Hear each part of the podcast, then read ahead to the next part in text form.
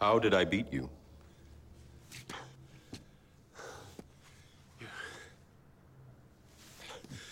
You're too fast.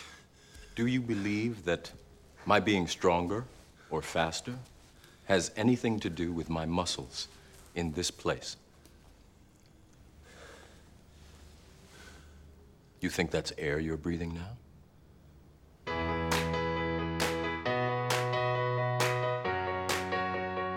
Soy Quique Fernández Guerra y te doy la bienvenida a Tu Código Me Suena, el podcast en el que conocerás mejor a la comunidad tech. ¿Adivinas quién viene hoy?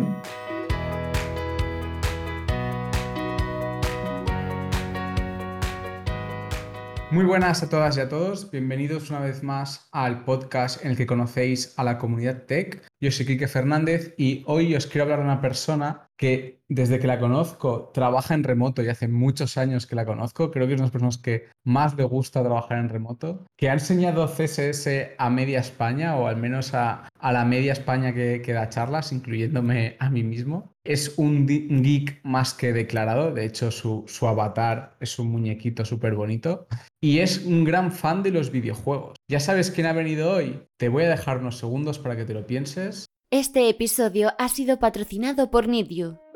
¿Quieres ayudar a personas sin techo de Barcelona? ¿Quieres participar en los eventos de nuestra ONG? Visita needyou.org o haz tu aportación por Bizum al 03027.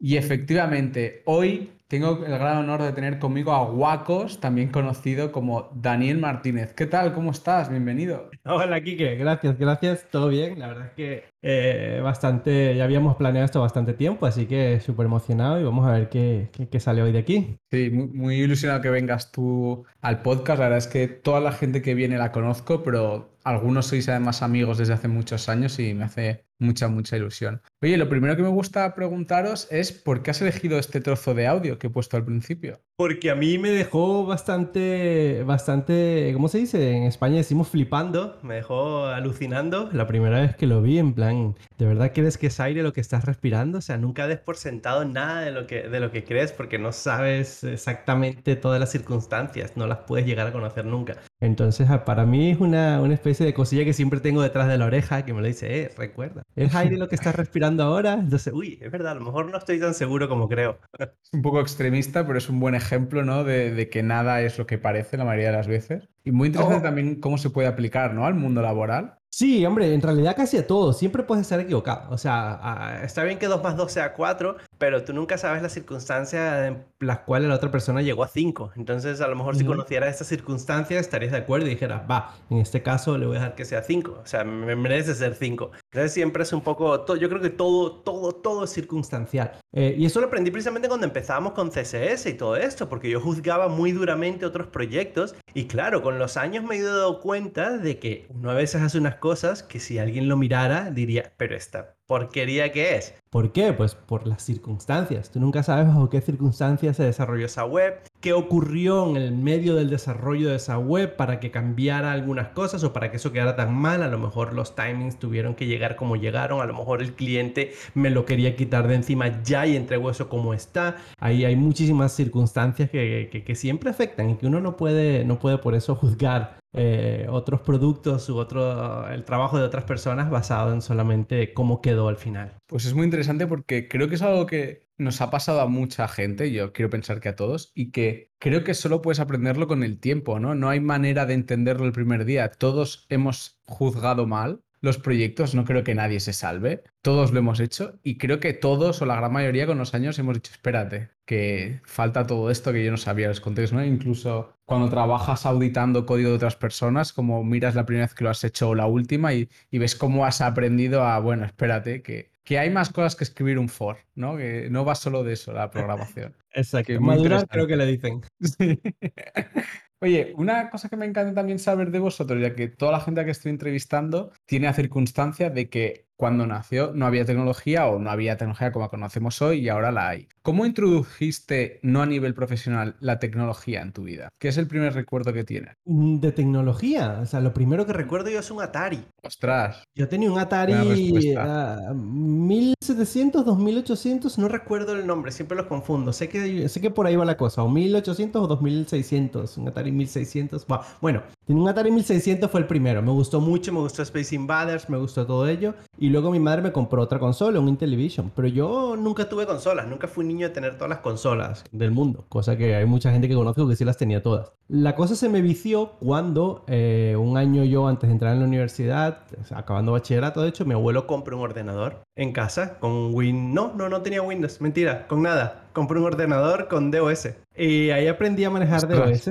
Claro, yo aprendí cómo se hace DOS, cómo hago esto, cómo cargo un juego, cómo eh, no sé qué. Entonces aprendí a administrar la memoria, de los bloques de memoria en los sistemas de. DOS.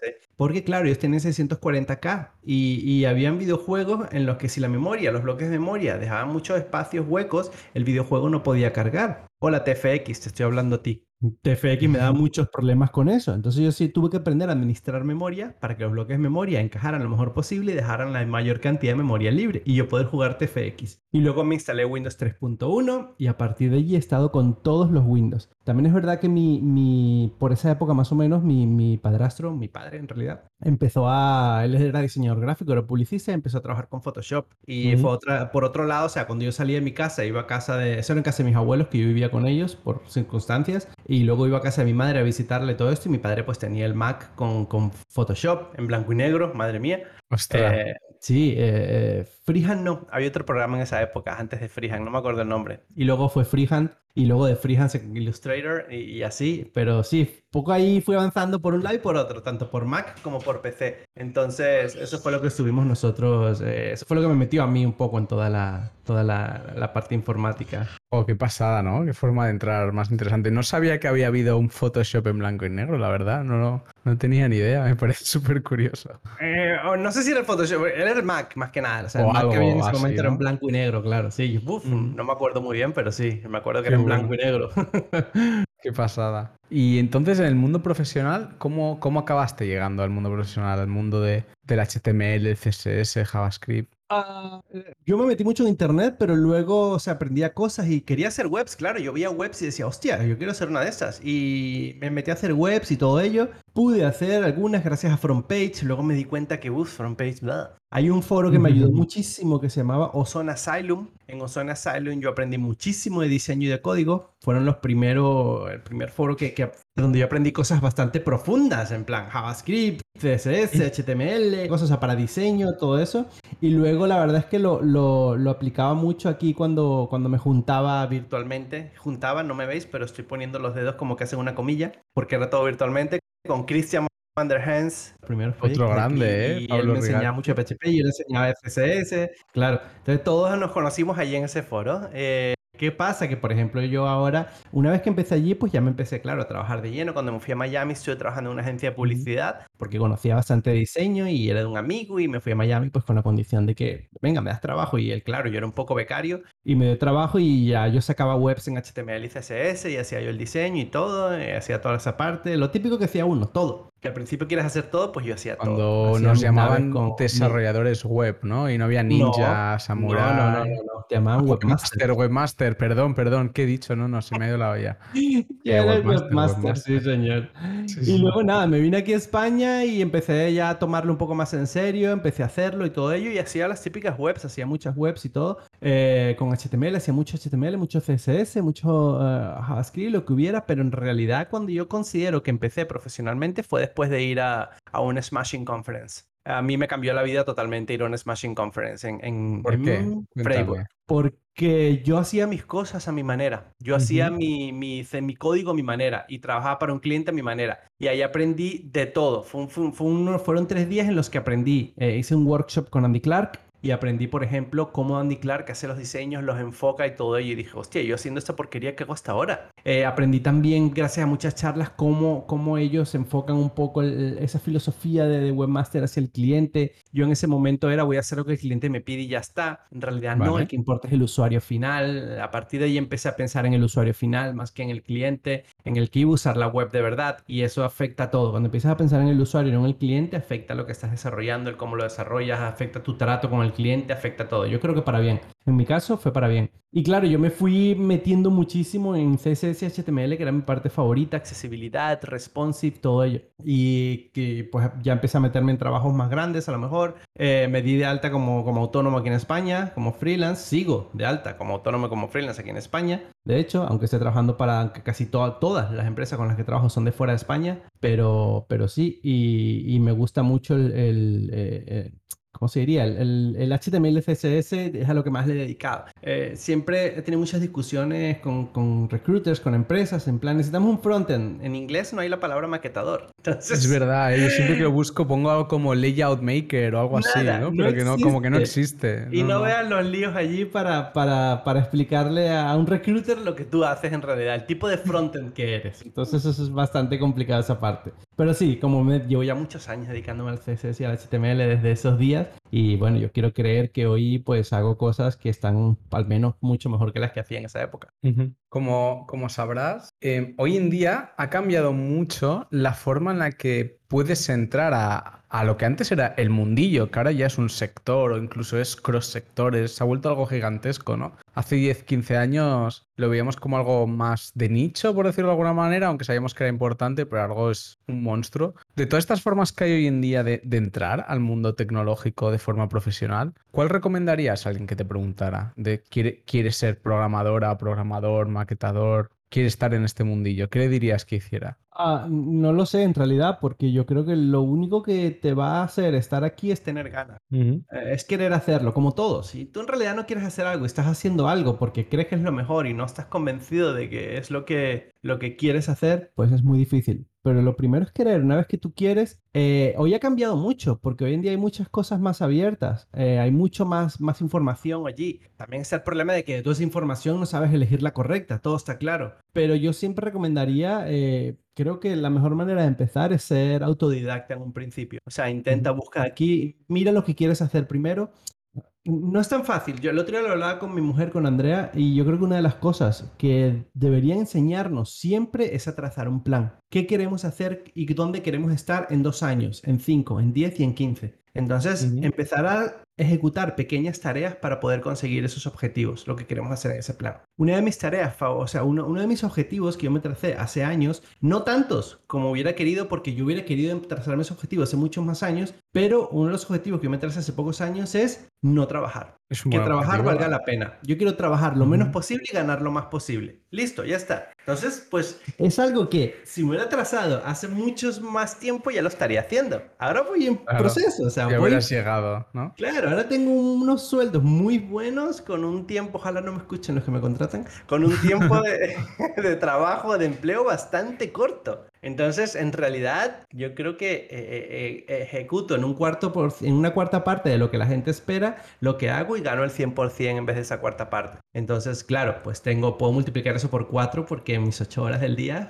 me da tiempo para sacar todo. Entonces, yo lo que estoy haciendo es eso, es, ese es mi objetivo. Ese era mi objetivo hace muchos años. Yo fui haciendo pasos, me forcé, no, no estoy diciendo que cada vez iba trabajando menos, todo lo contrario, cada vez iba trabajando más hasta poder lograr esto. Y ahora puedo reducir la marcha, puedo ir bajando, puedo a lo mejor mañana mañana me canso y dejo dos trabajos y me quedo con lo que tengo y ya está, y trabajo solamente cuatro horas al día y poco más y así. Pero, pero este es un objetivo. ¿Qué quieres ser? ¿El mejor? Pues tienes que empezar a lo mejor por aquí, por aprender las pequeñas cosas que tú quieres para ser el mejor. Eh, ya sabes que a lo mejor cuando veas de verdad cómo se aprende, porque primero tienes que tener una idea de lo que vas a aprender para saber dónde aprenderlo. No es fácil, no es decir, ah, JavaScript te va a aprender aquí, aquí y allá. A lo mejor eso no es para todo el mundo, a lo mejor esos sitios que yo recomiendo no son para todos. Cada quien tiene una forma de aprender y cada quien tiene una forma de enseñar. Entonces es difícil encontrar lo que se da bien para tu manera de aprender. Yo enseño mucho, pero yo soy consciente de que a lo mejor mucha gente con un curso mío no va a aprender porque no es su manera de aprender. Ellos a lo mejor no, no son buenos en un video curso, en un video online, aunque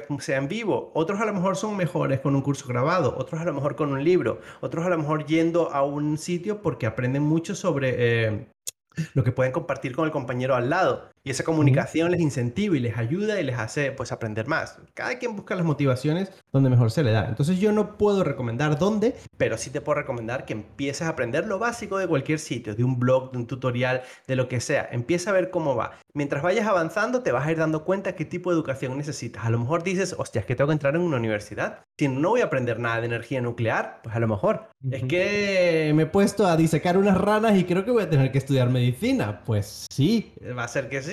Pero es eso, o sea, esas pequeñas metiditas de mano en, en, lo que quieres hacer, yo creo que son las que te van a llevar a tomar la decisión correcta en cómo aprenderlo. Y te van a ayudar a trazar ese plan. Ya sea no trabajar nada en 20 años o trabajar el horror de tiempo en 20 años para poder ayudar y sacar la humanidad de la pobreza en la que está. Cualquier plan que hagas, e, ese, ese, ese esa, esa ejecución temprana y poco a poco y paso a paso, te va a ayudar más fácil que querer abarcar todo de un principio. Está lo interesante aquí es que sea tu plan, ¿no? Que no sea una empresa que hace un plan para ti, o, sino que sea realmente lo que tú eh, quieres hacer, ¿no? Que, lo, que seas tú quien tenga que reflexionar, que no te digan, no, en esta empresa dentro de 10 años tú tendrás este puesto, ¿no? ¿Y qué? ¿Y quiero ese puesto? No lo sé si lo quiero, ¿no? Que, ah, yo lo que yo quiero es estar con mi familia. Cada empresa va a pensar en la empresa. No, o sea, cada empresa va a pensar en su empresa, es obvio. O sea, sí, yo le doy facilidades a mis empleados, pero ¿por qué? Porque a la larga me benefician. Yo hago esto por mis empleados, ¿por qué? Porque me beneficia. Normalmente todo lo que hace una empresa es porque le beneficia. Tú tienes que pensar en ti. La empresa es un medio para tú lograr tu objetivo de lo que tú quieras. Que a lo mejor tú estás en Google, pues eso es para lograr un objetivo para ti que digo Google porque no sé por qué la gente dice cree que Google es el sitio guay para trabajar o algo así. Yo, por ejemplo, lo tuve por lo de los toboganes. Yo creo que es por lo de los toboganes, ¿no? Puede ser, puede ser. que solo por comida gratis, es lo único que me llama a mí, la comida. Cuatro restaurantes, pesaría yo el doble, 200 kilos pesaría. Eh, pero yo creo que eh, digo Google porque eso, porque la gente piensa mucho en Google, pero yo tuve claro siempre que yo nunca quería trabajar ni en Google, ni en Facebook, ni en Apple, ni nada de eso. ¿Por qué? Porque ellos no me iban a permitir lograr mi objetivo, que era trabajar poco. Claro. Entonces no voy a irme allí. Entonces cada quien tiene que ver lo que quiere y ver si esa empresa te ayuda a desarrollar eso, porque ahora mismo estoy ganando mucho más que lo que podría ganar en Google, en Apple, donde sea, pero estoy trabajando menos. Entonces ya he logrado un objetivo, que sí, que tengo cuarenta y tantos años y obviamente pues he trabajado mucho por ello. No vas a lograr eso a lo mejor a los 20, o sí, y, que hace 15 o 20 años era mucho más difícil ganar dinero que ahora, no nos engañemos. Totalmente. La burbuja real, a que nos escuche, la burbuja real. No es una broma. Sí, sí, sí, no, totalmente, También es más fácil ahora. Oye, súper súper interesante esta forma, esta forma de verlo, me ha gustado mucho. Ya que hemos hablado tanto de, de, la empresa que piensa en ella, que nosotros pensamos en, hemos de pensar en nosotros, volviendo un poco a, eso de Miami, que me ha parecido súper interesante. ¿Cuál es tu mejor recuerdo de ese primer, de esa, podemos decir, primera experiencia más real? Ah, mejor recuerdo, no lo sé. O sea, en realidad Miami no fue muy bonito para mí, porque Miami no es mi sitio favorito. Yo no soy una persona de salir, nunca lo fui, ni siquiera de mm. joven. Y ahí Miami, eh, toda la vida social está saliendo yéndote de juerga. Sin que a mí me gustara salir, por ejemplo, yo, yo conocí una, una noche a Ricky Martin y, vale, está bien, guay, pero es que eh, ya está. Eh, entonces no es lo que, no es lo que me llamaba a mí, el, el ambiente de Miami no es el que me llamaba a mí. ¿Qué fue lo que mejor me dijeron? Un día que estaba yo, como decimos en, Venezuela, pensando en pajaritos preñados, o sea, estaba ambilado, viendo para no haciendo nada. Mirando las nubes. O Exacto, mirando las nubes. Y pasa mi jefe amigo y me dice, eh, ponte las pilas ya o qué. Habrá que ponerse las pilas algún día, que tenemos aquí todo el día sin hacer nada. Y eso que me lo dijo por chorrada, me quedó en plan, hostia, es verdad, ponte las pilas. No puedes estar mirando pajaritos cuando es la hora de trabajar. Ya mirarás pajaritos luego. Eso, por ejemplo, a mí me, me, me, dejó un poco así en plan, anda, ese, ese consejito lo he, lo he traído mucho tiempo conmigo también. Pero es muy buen consejo porque se habla mucho de eso, ¿no? Aquí llamamos lo de calentar la silla. Sí, exacto. ¿Recuerdas? Que aquí se habla mucho y, y yo también creo que es súper importante, ¿no? El, yo cuando trabajo, la verdad es que dedico bastante tiempo, o el 99% de tiempo, a trabajo, ¿no? Eh, pues como en un rato para descansar, pero tampoco estoy tres horas comiendo, o si dicen ir a tomar un café, bueno, me lo tomo, pero si estoy concentrado, estoy concentrado, me parece súper importante Y, hay gente que, valora más, ¿no? Lo de que no, es que tenemos mesas de ping-pong, videojuegos, como es que no voy a jugar a ping-pong en el trabajo. Quiero irme a mi casa, ¿no? No quiero estar ahí jugando al ping-pong o estas cosas que, sacan a veces las empresas, ¿no? Supongo que has visto un montón. ¿Sabes alguna así que te ha llamado la atención? Ah, hay muchas, hay muchas, yo creo que hay muchas empresas que venden humo a los que quieren contratar. Eh, pero también hay una cosa, con la experiencia tú vas aprendiendo de que eh, tu trabajo es parte, es parte de un producto. O sea, lo que tú aportas es parte de un producto, es un valor. No es algo que se pueda compensar con tu bienestar. Tu bienestar ya te lo buscarás tú con lo que te paguen. O sea, a mí ya, eh, págame y ya yo veré en qué gasto mi tiempo. Y yo te doy un producto o, o logro unos objetivos en cierto tiempo y con el tiempo que me quede libre, veré yo si juego ping-pong o juego al World of Warcraft, que ya no por la calidad de Blizzard hoy, o, o juego, yo qué sé, al Sea of Thieves. Ah, Entonces, lo de. Lo he visto, ¿eh? ¿Ha sido Blizzard? Sí, sí, a, Bli- a Blizzard la están demandando el gobierno de, de Estados Unidos, de California, por... Ah, que lo habían investigado durante años o no sé qué, ¿no? Sí, le tienen un par de años investigando por precisamente por no ser, eh, ¿cómo se dice? Eh, cualitativos o, eh,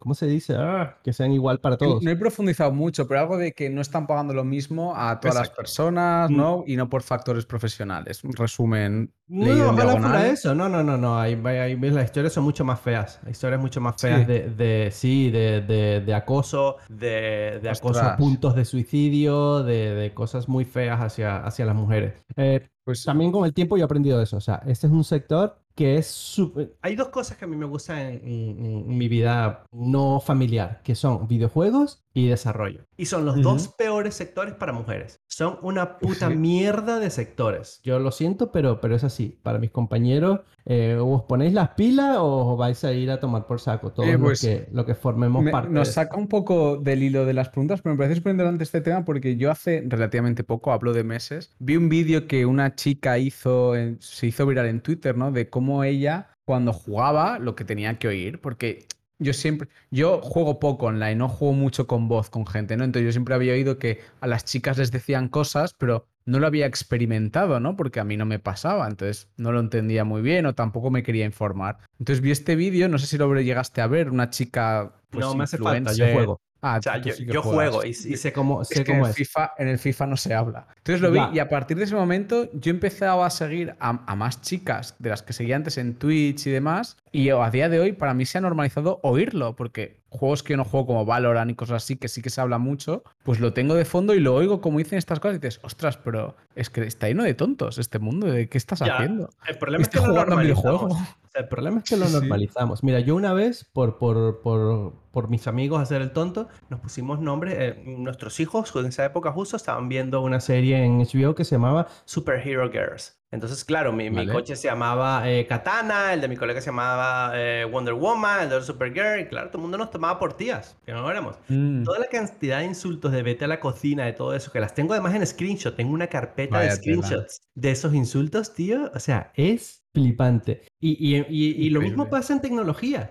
O sea, el, el menosprecio que hay por las tías en tecnología, por las chicas, por, por... Pero es que yo lo he visto sobre todo con chicas. Estoy seguro que es hacia muchos otros, eh, muchos otros tipos de personas. O sea, muchas otras, yo qué sé, razas diferentes, eh, latinoamericanos. O sea, Conmigo yo quizá lo viví en un también, principio. Al menos sí- en nuestra sociedad, de todo este grupo de gente que dices, lo que más hay es chicas, por eso hemos visto más ejemplos. ¿no? Yo, por ejemplo, nunca he Ah. trabajado con una persona africana, entonces seguramente también les pasan cosas, pero yo no lo he, no lo he vivido de cerca. Entonces, O sea, claro, lo yo vemos sí más porque mi madre era una persona muy rara y me juntó, se lo agradezco, de paso se ha dicho, con, con todo tipo de personas siempre. O sea, mi casa estaba llena de, de gente trans, de gays, de, de, de personas de, de altos recursos, de bajos recursos, sitios. de todo. Mm. Entonces, eh, estoy muy acostumbrado a estar allí y también estoy muy acostumbrado a ver cómo se les menosprecia y, y eso aumentó muchísimo cuando entré en tecnología. Eh, la cantidad de, perdón si no se pueden decir palabrotas, pero la cantidad de gilipollas que hay en, en tecnología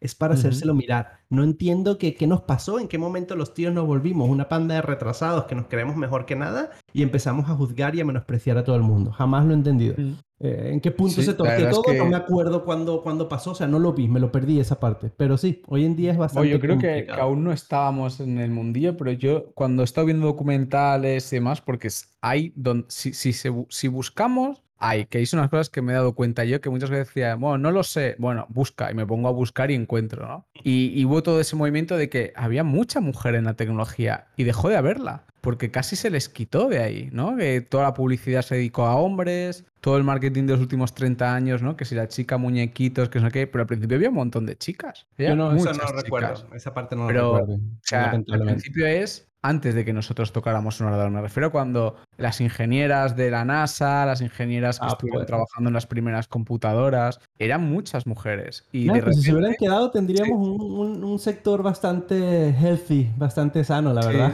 Sí, sí, No lo que tenemos ahora. Pero bueno, por muchos motivos se les acabó desplazando, lo cual pues claramente no fue bueno para el sector y luego hubo ese otro clic que tú dices que de repente pues se ha dado por hecho que, que hay que hablarles mal y, y tratarles por su condición sexual o cultural o la que sea y no por su trabajo, que en verdad a mí es lo que me importa. Yo trabajo con chicas y chicos y lo que me importa es que hagamos todo bien nuestro trabajo, me da igual de dónde son, su acento, su tono de la piel, no, no debería ser relevante para que afecte a cómo tratas a alguien, ¿no? Debería dar totalmente igual. Hilando este tema, que está medio relacionado, más o menos. No sé si conoces el burnout y el crunch. ¿El qué, perdona? El burnout y el crunch. Esto No. que pasa. eh, bueno, el burnout es. O sea, yo creo que eso sí, quizá la palabra no es la más adecuada, pero es ese proceso en el que al final explotas, que lo pasas muy mal y a veces lo ves en Twitter, ¿no? Que alguien dice, oye, llevo dos días fatal, ya he vuelto, o que estás muy estresado y de repente petas. Ok, sí, ¿Vale? sí. Esto lo habré visto alguna vez. Y el crunch, yo las relaciono porque el crunch es algo muy, muy, muy famoso, porque es algo muy de nicho, que está en las empresas de videojuegos y está reconocido como que las empresas cuando hacen videojuegos muchas veces sufren un tiempo de crunch, que es que trabajan 24/7 los últimos dos meses en Ubisoft, por decir un nombre cualquiera que me invento, para hacer el nuevo Assassin's Creed y la gente lo pasa fatal porque ha de salir ese día y lo pasan mal, no sé qué, y eso se había normalizado y ahora incluso está llegando un punto en el que por ser guays las empresas dicen, en este juego no hemos hecho crunch. Como, es como el, el ping-pong de las startups, ¿no? Es como, tenemos ping-pong, pues en este juego no hacemos crunch. Es que no deberías hacerlo nunca. ¿Por qué me estás diciendo que no haces crunch, no? Entonces, no sé si conoces a alguien que haya vivido situaciones parecidas o tú alguna vez lo has sentido así. Mm, honestamente yo no, yo soy, eh, mi caso, yo soy muy privilegiado por un montón de cosas, pero sobre todo porque puedo pasar de todo y de todos. Entonces, a mí no me va a estresar que un videojuego tenga que salir. Tampoco me va a hacer trabajar mucho de más, no te creas, porque sé cuánto me pagan, porque mi contrato es tanto y porque aunque yo tenga que sacar un producto, tengo unos timing y no te lo voy a sacar en los últimos dos meses. No se puede. Entonces, eh, normalmente no me pasa. También, eh, a ver, esto es una opinión muy personal, pero Puede ser que a lo mejor haya un poco de, de- de postureo en muchos de esos posts, en plan, Vale. si estás mal no lo sueltas, no lo dices, escondes un momento, estás mejor y luego vuelves a tu vida normal. Pero yo, por ejemplo, no publicaría, a no ser que sea una situación que no es mi culpa y que quieras corregir, a lo mejor yo estar mal y recuperarme no es algo que publicaría en Twitter. Yo creo que también nos estamos sensibilizando muchísimo. Entonces, Interesante. Sí, yo también Eh, quizá lo veo un poco generacional de que la gente más joven lo postea absolutamente todo. Incluso yo me estoy sintiendo viejo cuando veo algunos posts y no, los dos sabemos que no lo soy. Pero también, quizá también va un poco por ahí, ¿eh? que no lo sé, que luego habrá gente de 50 años que lo hace. Pero sí que coincido contigo que yo cuando he estado mal lo que he hecho ha sido ir al psicólogo, la verdad. Y quizá un tiempo después sí que puedo hacer una reflexión sobre eso que ocurrió en el pasado para intentar explicárselo a alguien o dar un consejo, ¿no? O hacer un post. Pero es verdad que si en el momento estás mal, no lo había pensado, pero lo último que haces es, o lo último que nos sale a mucha gente es decirlo, ¿no? Es al revés, es como Sí, te yo- metes para adentro. Claro, yo, yo no sé qué, qué tenga que hacer cada quien para arreglar algún problema Mm. interno que tenga. Yo creo que cada quien tiene sus formas de hacerlo. Algunos desconectan, otros vamos al psicólogo, otros vamos y le pegamos un saco de boxeo. Cada quien pues toma sus maneras como tenga que tomarlas. No, no, no soy quien yo para decirlo, pero sí, sí, mm, a ver, tampoco lo critico. No me parece mal que alguien lo postee y todo eso, pero a mí me, es algo que me salta a la vista un poco en plan, hostia, ¿por qué lo estás diciendo por aquí? ¿Te puedo ayudar? Me preocupa un poco que lo digas por aquí. A lo mejor es que estás solito y debería yo ayudarte que, para que no estés solo. A lo mejor me pongo en contacto contigo, algo, no lo sé. Yo lo veo y me sale la madre, en plan, me sale mi madre, en plan, Mm. o sea, tengo que ayudarla si está así. Entonces, Bueno, aquí lo importante es, si lo hacen y les sirve, ole. Claro, claro, ¿no? por supuesto. Pero sí. quizá hace falta más herramientas que no son solo esa y, y las hay. por- Puede ser. Por No sé si es algo nuevo, no sé si es algo que a lo mejor yo nunca me he puesto a, No verlo ni a ponerme en el lugar de nadie. Eh, a, a lo mejor me falta esa, ese, ese contexto, lo que te decía antes. Que todo era contextual Mm, al principio. Pues. También puede ser, a lo mejor es contextual. No sé en qué situación está esa persona para ponerlo allí. Eh, sea lo que sea, si alguien le puede ayudar, aquí estoy. Si de verdad creéis que alguien, un extraño en Twitter os puede ayudar, yo encantado intento ayudaros con mi poca experiencia, con lo que tenga. O sea, contad conmigo para lo que sea. Cualquier persona que, que- que sea colega colega del mundo y que no, o cualquiera, pues yo. ayudo a quien sea. Para eso sí estoy abierto. Oye, tienen los mensajes privados abiertos en Twitter, arroba guacos, le podéis empezar a escribir cuando queráis. Eh, siguiendo con, con la entrevista, que nos hemos ido un poco, me gustaría saber qué haces cuando termina tu jornada, cuando apagas el ordenador, ¿qué te gusta hacer que no sea jugar a videojuegos? Algo Ah. menos tecnológico. Mi ordenador no lo pago. Bueno, cuando quitas la mano del ratón. Eh, yo trabajo, una de mis formas de trabajar es dosificar todo, o sea, es dosificar el trabajo. Entonces yo estoy todo el día Vale. tomándome pequeños breaks, de una hora, de dos horas, lo que sea, por allí. Eh, entre las cosas favoritas que hago en esos breaks, una está, por supuesto, jugar con mi recién nacido hijo. Bueno, recién nacido, tiene dos años. Bueno, pero- ya, ya anda, ¿eh? Sí, dos y medio, sí, tiene dos años y medio. Sí, ya anda, ya habla, ya me insulta, todo. Se está aprendiendo bien. Y es un, eso me gusta mucho, sobre todo lo que decíamos, lo que siempre me comentas tú por, cuando hablamos tú y de alguna cosa, es, oye, siempre os veo en la terraza. Pues sí, tienen que, de- entre las cosas privilegiadas que tengo es que mi mujer tiene una casa muy grande, un, un duplex muy grande y tenemos una terraza gigantesca que nos vino de lujo en la pandemia y podíamos desayunar allí los fines de semana, por las tardes en verano salir a mojarnos con la manguera y a reventar globos de agua. entonces con él hago muchas de esas cosas y me, y me encantan. Eh, Me gusta ver series, me encanta ver series, ver tele. mis amigos se ríen de mí porque no he cambiado la tele, con todo lo que me gusta, no he cambiado la tele como en 10 años y aún tengo la misma tele de 42 pulgadas. Y para todo lo que me gusta ver tele, ellos se ríen mucho Mucho de mí por eso. Pero, pero sí, me gusta mucho ver series con, con Andrea, con, con mi señora, que no me oiga ella diciendo a mi mujer, porque legalmente no estamos casados, vivimos en pecado. Eh, pero con ella sí que, no sé, todas las noches, por ejemplo, eso es sagrado. Un- Una serie por lo menos nos vemos antes de, antes de subirnos a jugar al ordenador, porque luego hacemos eso. nos fuimos a jugar los dos, ya se bajó, nos ponemos a jugar al WoW, al Sea of Thief o lo que sea, nos ponemos en Discord con todos los amigos. Y ahí estamos hasta la una de la mañana más o menos. Oye, ¿y ¿qué serie estáis viendo ahora? Ah, ahora estamos un poco perdidos. Estamos viendo una HBO que trata sobre los etruscos o la fundación de Roma, o por lo menos eso creo, deduzco por ahora. Se llama Romulus, si no me equivoco. Me interesa Eh, un montón. En HBO. Sí, está en HBO. Vale. Y antes, pues, por supuesto, hemos visto todas las que han salido de Marvel. Porque somos muy, muy y fan de Marvel. También creemos que, eh, me lo dijo mi amigo Diego y yo creo que estoy de acuerdo con él en que Marvel es muy bueno para hacer películas, pero se quedan muy flojos a nivel de series. eh, que prácticamente vemos todo. Todo lo que se nos atraviesa lo acabamos viendo de una forma forma de otra, porque claro, todas las noches paramos, dedicamos una hora a ello, pues, en un momento dice, no sé qué ver, pues veo esto, qué vaya porquería. Va, ah, pero lo he visto, está bien. perfecto. Y así acabamos. También sé de sobras, y creo que lo has dicho ya como 40 veces en la entrevista, que te encantan los videojuegos. Eh, Sí. Sé que te gustan mucho. ¿Cuál es tu top 3 ahora mismo que hayas estado jugando últimamente? No de la historia, sino que, que te gusten, que, que juegues habitualmente. Aparte del WoW y Sea of Thieves. Ah, pues, A ver, voy a echar un ojo a, a mi Steam. A mi lista de Steam, claro. ¿no? Todo buen gamer dice eso siempre en esta pregunta.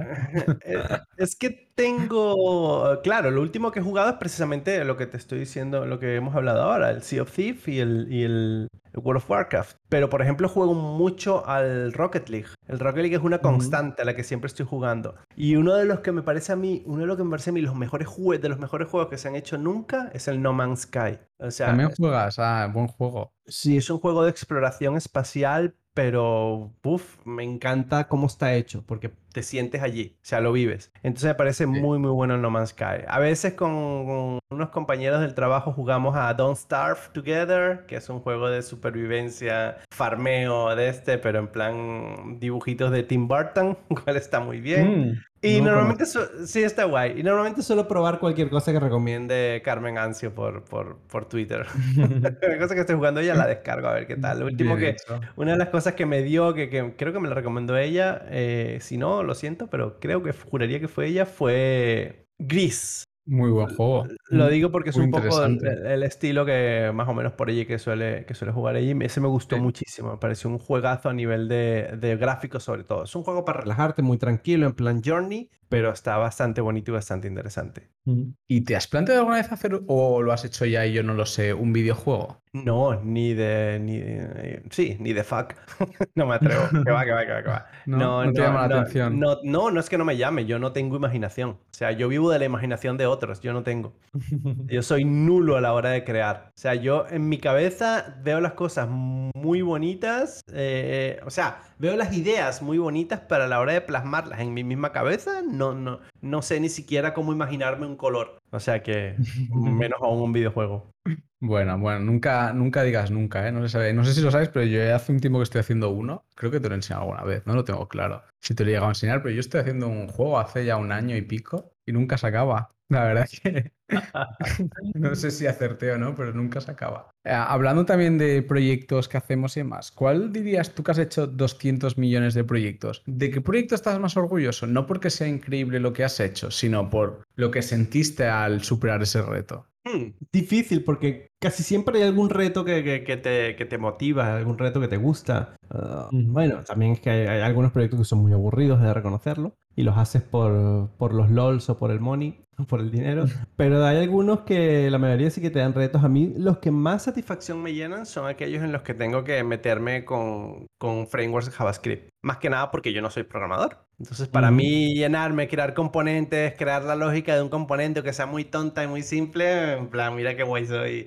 Entonces, eso me gusta mucho. Eh, planearlos me encanta. O sea, en estos días estaba con IT Governance haciendo un componente, o sea, pasando todos los iconos, buscando un sistema para tener los SVGs. Entonces, al final dije que os den a todos. Cada SVG va a ser un componente de Vue, de Vue. Entonces, claro, ¿por qué? Porque, por ejemplo, tenemos el componente, tenemos un icono que es un checkbox, pero ese mismo icono tiene varias propiedades que te permiten estar checked, not checked, o sea, marcado, no marcado, con un color, con otro color, o añadir las clases que quieras. Entonces, eso da mucha más flexibilidad al sistema de iconos que tengo en SVG. Entonces, por ejemplo, eso, eso me gustó mucho hacerlo porque, eh, aunque me llevó un poco de trabajo, luego nos está ahorrando el horror ahora de, de- diseño, de trabajo de diseño, de trabajo de, creación de componentes, porque esos, esos SVG están ahí súper fáciles de utilizar y de adaptar a todo. Me gusta, ¿eh? La idea está bastante bien. Me gusta, me gusta. ¿Y, y a nivel de pet projects, has hecho alguno últimamente? Porque hace muchos, muchos años tuvimos alguna cosilla, pero no sé si sigues haciendo algún pet project en tu tiempo libre. Em, mira, hay una cosa que me gusta mucho que es trading. Me gusta hacer, hacer Ujú. trading y todo eso. Entonces, eh, una de las cosas que hicimos fue escribir un libro y montar un curso, fíjate, de trading, de todo lo que Jolín, no aprendí en estos mal. últimos 3, 4 años. Porque tenía yo como 3, 4 años aprendiendo, pero Aprendiendo no, no cómo entrar y no, no, no, aprendiendo de verdad toda la parte técnica, toda la... la, la lectura de, de, de, de- ¿cómo se llama? De, de todo lo que puede ocurrir en- incluso en el mundo para afectar, eh, que afecte un- una acción o no, qué acciones se pueden ver afectadas o cómo, cómo están los, los, lo- los gráficos de cierta acción, cómo interpretarlos, eh, la parte psicológica. que es súper importante en trading porque tú siempre quieres ganar y resulta que no. Tienes que aprender a perder sí. y esa es la parte más difícil que hay, aprender a perder y decir, he perdido, me salgo. O si no, acabas perdiendo mucho más. Entonces eso suele pasar mucho. Eh, eh, eso es lo último a lo que me he estado dedicando como pet project y la verdad es que me está gustando bastante. No sé que no es a lo mejor lo que esperabas tú de que a nivel tecnológico fuera un proyecto grande, pero... Bueno, sí que me lo esperaba un poco porque te vi otro día en Twitch y entré a saludar. Sí, Dije, anda, verdad. estoy haciendo trading, pero no, tampoco entendí mucho y luego me salí. Ya podrás hacer el curso sí. y aprender. No lo descarto, lo que me falta es el tiempo libre. para- Eh. para- Y así, de, cambiando un poco de tercio, una pregunta que me gusta mucho porque es así como un poco, te descoloca un poco. Em, ¿me podrías decir algo no material que sea importante para ti? Tiempo. Clásico. Y, y ahora que tenemos la no material, dime una material, que esta me Dinero. gusta más. Pues ya está, la persona que ha venido más sincera hasta ahora al podcast. Venga, podemos Yo, eso de que el dinero no compra la felicidad, yo no me lo creo. O sea, para mí, yo quiero dinero para ganar más tiempo. Tiempo es el único. Mira, eso lo dijo Freddy. Hay, una, hay un vídeo en YouTube de Freddy. Freddy Verga- Vargas, Var- ah, Freddy Platzi, Vega, ¿no? hostia, Freddy Vega, sí, de Platzi, que te explica eso, o sea, cómo el tiempo es lo más importante que tienes. Y es el único recurso no renovable con el que cuentas, la única moneda con la que tú cuentas. Tú tienes que saber si tú quieres invertir tu tiempo en algo porque el tiempo no lo vas a recuperar. Para nada. O sea, yo quiero invertir tiempo echado en un sofá, echado en un sofá. Yo sí, porque para mí eso es rentable. Ese es tiempo que me he ganado eh, anteriormente y me encanta. Quiero invertir tiempo en un proyecto, eso ya me lo pienso más. Para mí eso es trabajo, entonces no es divertido. Un momento, quiero gastar tiempo que no voy a volver a ver en mi vida en este proyecto. ¿Qué me va a traer a cambio? Tanto dinero. ¿Y cuánto tiempo gano con ese tanto dinero? Pues a lo mejor te ganas un, un- con un proyecto te ganas a lo mejor unos mesecitos de no tener que trabajar en tu jubilación. Vale, me renta, me parece bien. Entonces, eh, yo siempre pongo todo en una balanza basado en el tiempo. Una de las cosas que más odio es perder tiempo en cosas que no son mías. No digo perder tiempo en general, a mí me encanta perder mi tiempo decidido por mí, pero no me gusta perder el tiempo de otros, o sea, que otros pierdan mi tiempo, porque es mi tiempo y me, es algo que no voy a poder recuperar en la vida. Nada. Un minuto de, de hacer una cosa no me renta. Entonces, yo pongo una balanza. ¿Me sale rentable hacer una cola de tres horas para esta oferta de 100 euros? ¿Cuánto ganaría en una hora y media trabajando? 200. Pues voy a pagar los 100 euros de la oferta que le den. Es mi tiempo. Entonces, ese tipo de cosas son las que yo siempre tengo en cuenta. Y por eso para mí la cosa más importante material es dinero, porque con esa compro lo que es La no material más importante, que es tiempo. Es una muy buena balanza, ¿no? También, también creo que es algo que vas aprendiendo con los años, ¿no? Como al principio te obsesionas con hacer todo, decir, lo típico de no digas nunca que no, es como, a ver, di que no, por favor, a las cosas y, y piénsate cuando dices que sí, ¿no? Como que al principio decimos que sí a todo, no paramos de hacer cosas y luego dices, a ver, espérate, vamos a parar un segundo, ¿quiero hacer esto o no quiero hacer esto? Porque quizá no quiero y solo estoy diciendo que sí, a ver qué pasa. Entonces, Luego, luego estoy que muy tener de en acuerdo que es cuenta- importante Claro, pero luego hay que tener en cuenta una cosa. Para disfrutar de tu tiempo tienes que tener salud mental. también. Entonces, eh, eh, o sea, todo formando una pirámide. Tú tienes que hacer un montón de cosas para poder tener ese tiempo que tú quieres y que tú lo ofrezcas. No estoy diciendo que yo no voy a hacer nada porque quiero mi tiempo, pero elige Las cosas que quieres hacer, porque si no tienes salud mental, no vas a aprovechar de tu tiempo. Si no tienes, a lo mejor, para mí, por ejemplo, una de las cosas que más me gusta es viajar, pero si viajo solo, para mí no tiene sentido. Yo tengo que viajar con Andrea para poder disfrutar de un viaje, Eh, porque si no estoy con ella y no se lo cuento a ella, para mí es como si no hubiera ido a ningún lado. Entonces, estar con ella y para mí es muy importante. Entonces, yo a lo mejor invierto mucho tiempo en trabajar para poder irnos los dos y cuando nos vamos los dos lo disfruto. ¿Ha valido la pena el tiempo que he invertido? Lo vale. Eh, ¿Por qué tengo salud mental? La tengo y lo estoy disfrutando porque ese tiempo estaba pensando en las vacaciones que me iba a pegar al mes siguiente o lo que sea. Entonces, Eh, eh, hay que tener siempre todas las, las variables de, de tu vida, no las vas a controlar, pero tienes que tenerlas siempre en cuenta y saber en qué invertir y en qué no. Dinero, tiempo, lo que sea. Tu tiempo es la mayor inversión que vas a hacer. Tienes que decidir, eh, tienes que pensar bien en que, o yo por lo menos pienso bien en qué lo inviertes. Qué importante y qué difícil, ¿eh?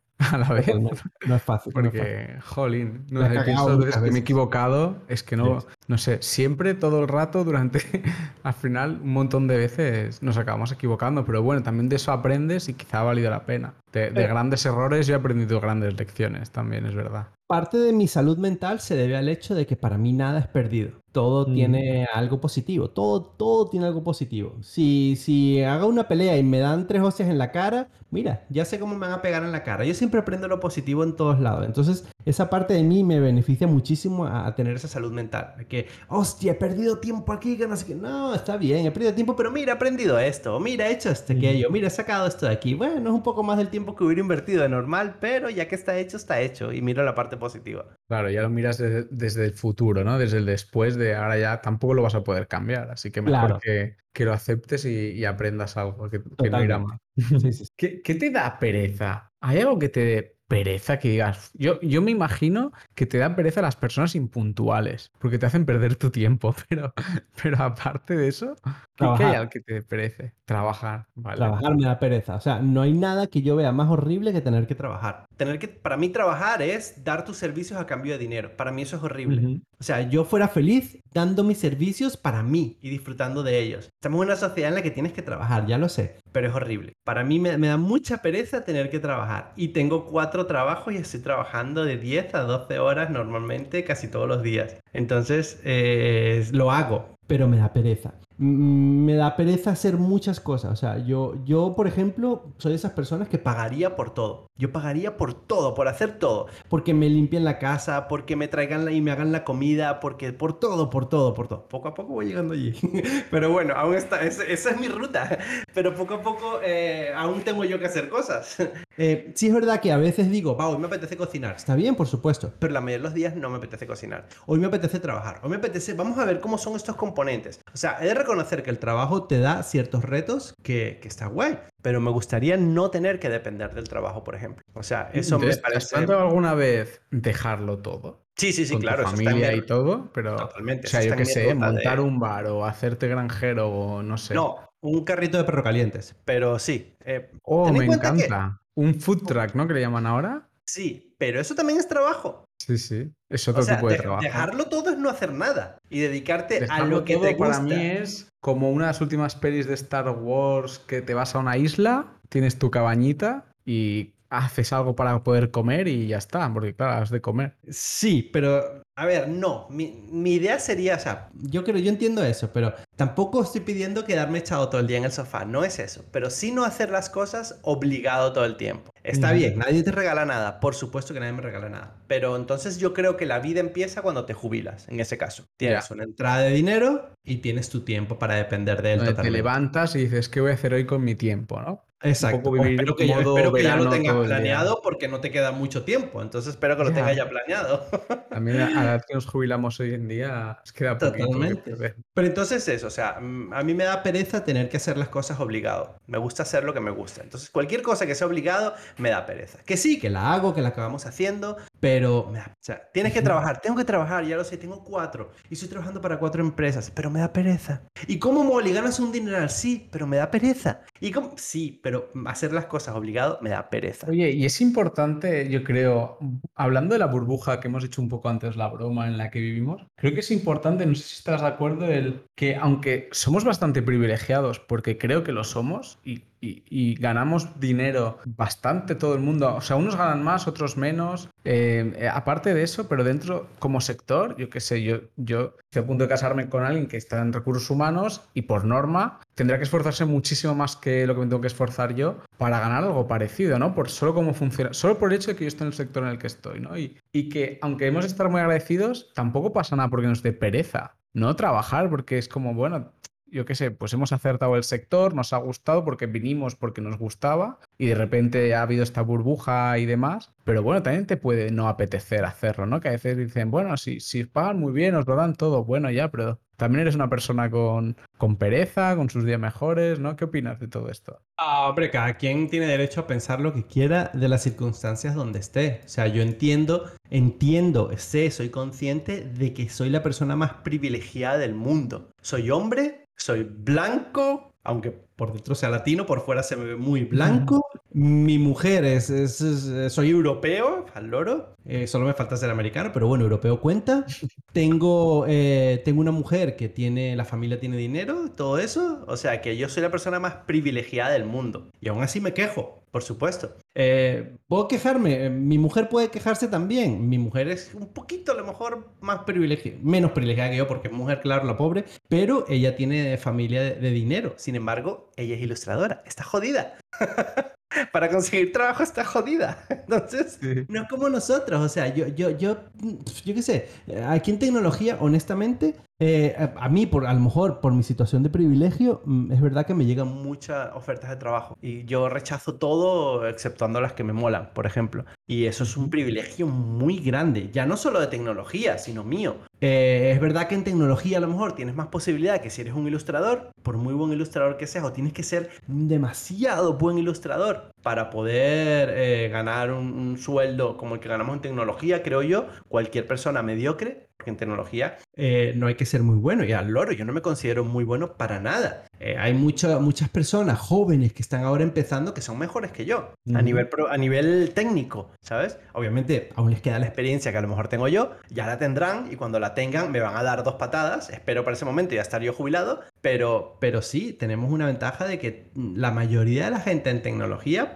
puede tarde o temprano conseguir un trabajo. Si tienes un poco de paciencia, porque sé que también hay mucha gente empezando. Y cuando empiezas no es fácil. No, no quiero dar un mensaje para ellos de que esto es súper fácil y todo esto. No, no lo es. Obviamente si te esfuerzas eh, va a ser mucho, muchísimo más fácil. A medida que más te esfuerces, menos te van a faltar cosas y recursos. Entonces, lo que yo creo es que sí, tenemos un privilegio en tecnología, porque, y más aún aceleradora por la pandemia, donde nos han puesto a todos en remoto, menos a mí, ya yo estaba en remoto, jodeos. y, y eso, eso me parece que, que, avanza, ha, ha, acelerado mucho el proceso. ¿Puede ser una burbuja? Mejor, no lo creo, porque honestamente el mundo mm, se mueve muchísimo basado en las empresas, o sea, en todo el desarrollo tecnológico que hay hoy en día. Y ya no solo a nivel informático, a nivel de cualquier avance que querramos tener, dependemos mucho de la tecnología. Entonces, yo creo que si es una burbuja va a durar mucho tiempo. Si no lo es, más sí, yo creo que, aún más. que un poco la definición es que es una burbuja por la diferencia que hay con nosotros. Lo que no está tan claro es si va a explotar. Eso, eso que habrá que ver, ¿no? Si llegará a explotar. Pero al final, o sea, lo de burbuja yo creo que viene más de porque es tan diferente al resto de sectores sí. en un tiempo tan bueno, corto. Otra cosa claro. es que no exploten, es como en la inmobiliaria que explotó. Pero tardó claro. mucho en explotar, ¿eh? No nos engañemos, esto no fue un año. Tardó pero que haya,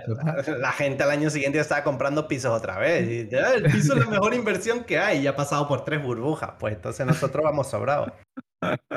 es verdad, eso no lo había pensado así. Una cosa que me gustaría saber de ti, que nunca te he preguntado, ¿me recomendarías un libro? Un libro, te recomendaría muchos en realidad, muchísimo. Un par te dejo. No sé qué te gusta y qué, qué te gusta leer. A mí me encanta la ciencia ti, ficción o sea, y uno de los mejores libros que he leído es Foreigner in Foreigner Land, Forastero en Tierra Extraña, de Heimling. No tengo ni idea. Uh, dame un segundo porque no recuerdo exactamente el nombre. Forastero en Tierra. Así se llama en español. Uh -huh. Sí, es de Robert Heinlein y es un libro buenísimo de, de un tío de Marte. Qué bueno. Eh, sí, ese libro me encantó. Mm, también me gustó mucho un libro que se llamaba La Noche de los Tiempos de Rodolfo Benavides. La Noche de los Tiempos. La Noche de los Tiempos. Espera un segundo. No, este no es. Ah, no me acuerdo el nombre de la noche de los tiempos. Es de una excavación que se hace en el Ártico y descubren una pequeña esfera, círculo, cápsula. Y resulta que uh -huh. antes vivía toda una civilización que estaba ahí enterrada. Ostras, en la tierra. dentro de la cápsula. No, no, no, en, en ah, la cápsula era un resto era... de esa civilización que vale, vivía vale. en la Tierra. Y estaba René, aquí está, René. Uy, que el autor es francés. Sí, soy de esos. eh, René Berjabel, La Noche de los Tiempos. Es un libro bastante, bastante interesante. Ese me gusta. Esos dos me gusta. De ciencia ficción me gustan muchísimo. Qué chulo. ¿Y de música? ¿Qué me recomendarías que te guste? Ah, música, Buah, yo es que soy de esas pocas personas que escucha de todo, pero luego acaba siempre escuchando la misma playlist que tiene hecha desde el año 93. Entonces... ¿Y cuál es tu top one de esa playlist del 93? Seguramente sea Four Non Blondes con WhatsApp, WhatsApp eh, seguido a lo mejor Green Day con Basket Case, o Chump o When I Come Around. Eh, de vez en cuando me da por variar y escucho Tears hace for Fears. mucho que no escucho Green Day, ¿eh? Mucho. Yo también. Pero quizá hace años, esta, ¿eh? Que esta no mañana, escucho. seguramente. me lo voy a apuntar, ¿eh? Uh, y luego hay muchas cosas venezolanas que sigo escuchando, como Desorden Público, Amigos Invisibles, Caramelos de Cianuro, Zapato 3, toda esa movida cuando yo era joven que iba a todos esos conciertos, la sigo yendo bastante. Faith Lo no que More. para nosotros sería El Canto del Loco, Estopa, ¿no? Entiendo que es un poco el equivalente de grupos jóvenes que hacen música. Sí, sí, puede ser, puede ser. Eh, a lo mejor es diferente, porque creo que las cosas se vivieron diferente aquí y allá, aunque allá o escuchamos bueno, el tipo de música entiendo que será diferente. Sí, allá, a mí lo son, por ejemplo, no te creas, también era mucho ska, rock, era muy, era, sí, no lo veo tan diferente, honestamente, el tipo de música, ¿eh? Ahora, el ambiente, no lo sé, yo me imagino que sería diferente. me imagino que también. Eh, aparte de, de trabajar para dejar de trabajar, ¿Qué otro pensamiento se repite mucho en tu cabeza? Uf, mira. ¿No son una... fáciles las preguntas? No, no lo son, pero por ejemplo, una de las... Me, me, me, imagino que te refieres a ideas de cosas que, que, quieres hacer en el futuro y todo eso. Sí, o algo que se pase por tu cabeza a, a diario, aunque no sea un, no necesito que sea un gran plan, que tienes Sí, yo- siempre en tu cabeza. Tengo varias cosas en mi cabeza, eh, porque si no sale una, saldrá la otra. Y una de las cosas que. Quiero hacer, seguramente esa sea la que salga haciendo, es irme a vivir un par de años o tres es a Japón, que mi hijo estudie allí. Oh, qué pasada. Entonces, Eso es increíble. claro, yo he estado Viendo ya todas las posibilidades que tengo, y son Ajá. bastantes, son bastantes porque eh, tenemos eh, una empresa que nos puede hacer hacerlo del visado, Vale. eh, obviamente tienes que pagarle parte o parte de tu sueldo o un sueldo a ellos, como si ellos te pagaran a ti, algo así por el estilo, eso existe. eh, Ya sé dónde me quiero ir, sé más o menos la zona, sé cuánto cuesta el colegio del nene, un colegio internacional Lo para no agobiarlo. avanzado. eh, sí, Problema, que soy un poco exigente sobre todo con lo de las casas. Es lo único. Porque estoy acostumbrado a vivir en una casa gigantesca. Ahora mismo mi hijo está montando un berrinche y tú no lo escuchas. Porque Y tengo en una casa... Japón no hay sitio. En Japón no hay muchas casas grandes o ninguna. Entonces, hombre, con dinero todo se puede, pero la cantidad de dinero que necesitas es casi que exagerada. Claro, porque Eh, es que es muy poca superficie. Entiendo que debe ser imposible. No es imposible, pero muy caro. Muy caro como para pagarlo por tres años. Ten en cuenta que aquí no estoy pagando nada. Entonces, habría que buscar una manera de suplir ese pequeño gasto para no comernos los ahorros. Pues Eso sería todo. O sea, si hago eso, eh, ya podríamos incluso ahorrar con, lo- con los sueldos que tengo y todo eso, con mi sueldo, con mi mujer y todo, ahorraríamos sin problema. Gastaríamos un poco más que aquí, pero la experiencia creo que vale la pena. Oh, me parece impresionante, ¿eh? Me, me has dejado descolocado. Me ha gustado mucho, mucho la idea de mudaros los tres a Japón. La verdad que sí, sí, Muy sí, guay, y no es nuevo, O sea, lo tenemos ya planeado desde hace tiempo, ya sabemos cuándo lo vamos a hacer. O sea, cuando lleguemos, cuando hagamos estos milestones, eh, nos vamos. Entonces, Entonces, ese tipo de cosas la- qué las tenemos ya planeadas todas, sí. Eh, por eso aún quedan los milestones, pero sí, ya está metido ahí en, en los planes. Poco a poco vamos llegando al final y una de las últimas preguntas que me gusta haceros es darte la oportunidad de que tú me preguntes a mí alguna de las anteriores que, que te haya gustado, que tengas curiosidad, que te gustaría preguntarme. Sí, y precisamente esta última que me has hecho, eh, ¿qué, ¿cómo se llama? ¿Qué, qué, qué pensamiento ronda tu cabeza o qué planes tienes así tú que, que, que no sean los que quieres, pero como un plan secundario, un backup? Pues la verdad es que so- tengo muchos, como mucha gente tengo un montón, pero ya que has sacado el tema, hay algo que hace mucho, mucho tiempo que pienso que es en vivir fuera también. Dos o tres años, nosotros nos casamos, nos teníamos que haber casado este verano, no pudo ser, nos casaremos el marzo que viene y, me gustaría estar un par de años fuera y, y estoy haciendo muchos movimientos para que eso ocurra más pronto que tarde. La verdad, tengo mis milestones bastante bien hechos. Es verdad que mi, mi pain ha sido, digamos, no ser muy exigente con el dónde, porque yo quería enfocarme en, en el que al final somos solo dos, tenemos bastante flexibilidad de... No tenemos que buscar un buen colegio ni nada, ¿no? Es simplemente un sitio en el que vivir y, y- trabajar y que nos guste y demás, sobre todo porque queremos pasar nuestro inglés a, a un nuevo nivel, ya dejarlo ya ese check hecho, porque los dos hablamos inglés a nivel profesional, pero ese momento que quieres tenerlo bien, tener una experiencia lejos de la familia, porque además nosotros so- somos catalanes, la familia catalana es muy de estar muy juntos. Yo veo a sus padres todas las semanas dos o tres veces, mi madre vive en otra ciudad, pero también la vemos mucho. Entonces, el, el hecho de irnos fuera y espabilarnos, ¿no? En los dos primeros años, quizá tener nuestro primer hijo si puede ser fuera, no sé. Nos llama mucho la atención y, y- y la verdad es que está ahí. Y no quiero que llegue ese punto en el que diga, "Mm, no lo hice. Y mandar a mi hijo o a mi hija a un verano, a un campamento, a no sé dónde, porque como yo no pude irme, que se va, ¿sabes? Como no, lo tenemos que hacer. Y creo que nunca será un buen momento, entonces intentaremos que sea lo antes posible, ¿no? porque siempre encontramos un, ay, justo ahora vamos a casarnos, o luego justo habrá, habrá un bebé, justo en ese momento, no sé, ¿sabes? Que siempre encuentras una excusa para no hacerlo, ¿no? Y, ¿Y qué y sitio creo que tienes pronto va a llegar. Eh, es en Europa y, y no lo puedo decir porque eh, Vale. hay un tema contractual ya que está en movimiento. Ah, ok, ok. Pero en algún lugar de Europa que no es famoso, o sea, no es París, no es Londres, no es Ámsterdam, no es algo así. Es bastante irse a la aventura, la verdad. Más mainstream. Ok, me parece Pero bien, me parece bueno. bien. Porque una de las cosas que también tenemos nosotros, es, además eso lo puedo hacer bastante bien, porque tenemos, tengo amigos y todo ello, uno de los sitios, si no es Japón, otro sitio donde me gustaría, ya no por mí, sino por mi nene, eh, Canadá. Entonces en Canadá, si no sea Tengo Japón, familia viviendo ahí. Pues seguramente nos vayamos a Montreal. Entonces, eh, sea como sea, pues yo creo que es muy importante eso, estar unos años fuera. Para mí no sería estar unos años fuera porque yo he vivido tantos sitios tantas veces que todos Ya, lados tú es mi casa. Siempre has estado fuera, ¿no? Entonces, es que no, todo lo contrario, son todos los sitios son mi casa. Entonces Ya. tengo casa en Estados Unidos, tengo casa en Venezuela, tengo casa en, en, en UK, tengo casa en España. Eh, entonces es- sentirte de todos lados está muy guay. Pero, pero ¿Crees sí, que serías. Ah, dime. Ah, Por pues sí, sí, yo creo ende. que para. O sea, me parece también uno de los puntos súper interesantes, ¿no? El, dar a tus hijos ya desde muy pequeños un cambio tan grande de cultura, ¿no? De ver cosas que al final es cuando más absorbes. Me parece súper interesante el planteamiento. Y es también lo que te decía, una de las discusiones que estamos empezando a tener de cuando, si podemos tener hijos y los tenemos, ¿queremos que estén aquí o nos gustaría estar fuera? Y es ese debate que estamos teniendo también nosotros. Y súper interesante, ¿no? Porque cambia totalmente la perspectiva que va a tener esa persona del mundo. Y es muy, muy, muy interesante. Oye, Claro. ya para, para terminar, ¿crees que serías capaz de adivinar algún invitado o invitada que va a estar en el podcast? No sé si has visto algo. A día de hoy ya se han publicado un par. No sé, supongo que no los habrás visto porque estás con tus cosas, pero no sé si serías capaz de adivinar a alguien. Ah, seguramente no. ¿Por qué? Porque en... hay tanta hiper... ¿Cómo se dice esto? O sea, yo sé que si me lo has preguntado hace unos años, te hubiera dado cinco opciones y seguramente Ajá. acertaría. Pero ha crecido tanto la cantidad de gente creando contenido en tecnología Y seguramente lo que interesa sea gente creando contenido o creando cosas guays